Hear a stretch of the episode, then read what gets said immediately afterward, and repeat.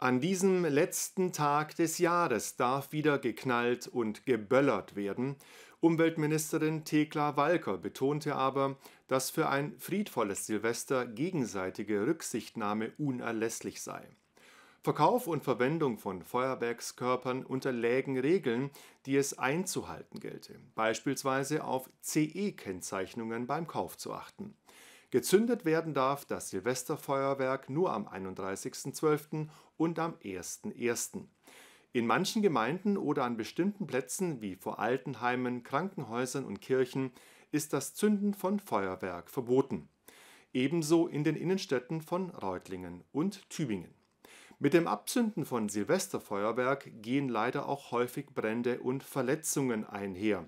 Damit das neue Jahr nicht gleich einen bösen Anfang nimmt, sollte man deshalb gewisse Dinge im Umgang berücksichtigen. Silvester. Jedes Jahr aufs Neue kommen die Menschen zusammen, um gemeinsam zu feiern. Bevor um Punkt 0 Uhr dann Raketen und Böller in die Luft gehen, wird meistens auch Alkohol konsumiert. Gerade an Silvester gibt es daher jedes Jahr viele Patienten, die mit Verbrennungen und anderen Verletzungen in die Notaufnahme eingeliefert werden. Der Direktor der Klinik für handplastische, rekonstruktive und Verbrennungschirurgie an der BG-Klinik in Tübingen, Professor Adrian Deigeler, beschreibt, mit welchen üblichen Verletzungen die Patienten an Silvester eingeliefert werden. Ja, das sind sehr, sehr schwere Verletzungen, die wir sehen. Die führen teilweise bis zum Verlust einer kompletten Hand.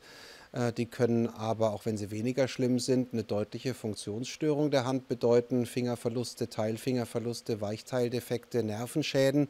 Das kann dazu führen, dass die Patienten berufsunfähig werden oder wenn es eben jüngere Patienten trifft, sie beispielsweise nicht mehr den Beruf, den sie eigentlich mal vorhatten, ausüben können.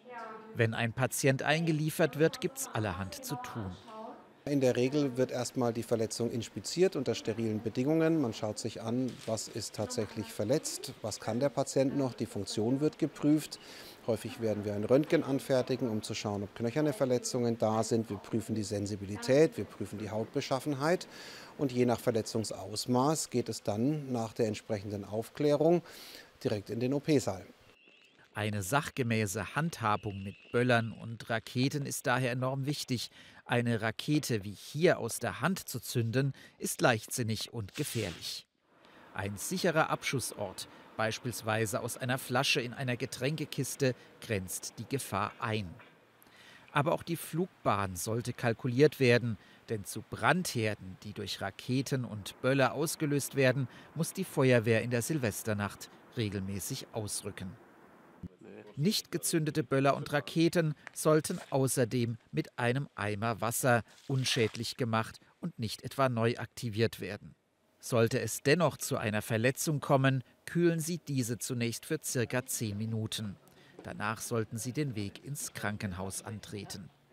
Besonders gefährlich ist auch der Griff zu illegalen Feuerwerksvarianten aus dem Ausland oder selbstgebautem Feuerwerk. Die Verletzungen solcher Selfmade-Raketen sind verheerend. Jedes Jahr gibt es an Silvester regelmäßig Opfer von selbstgebastelten Raketen oder Bomben, erklärt Professor Deigeler.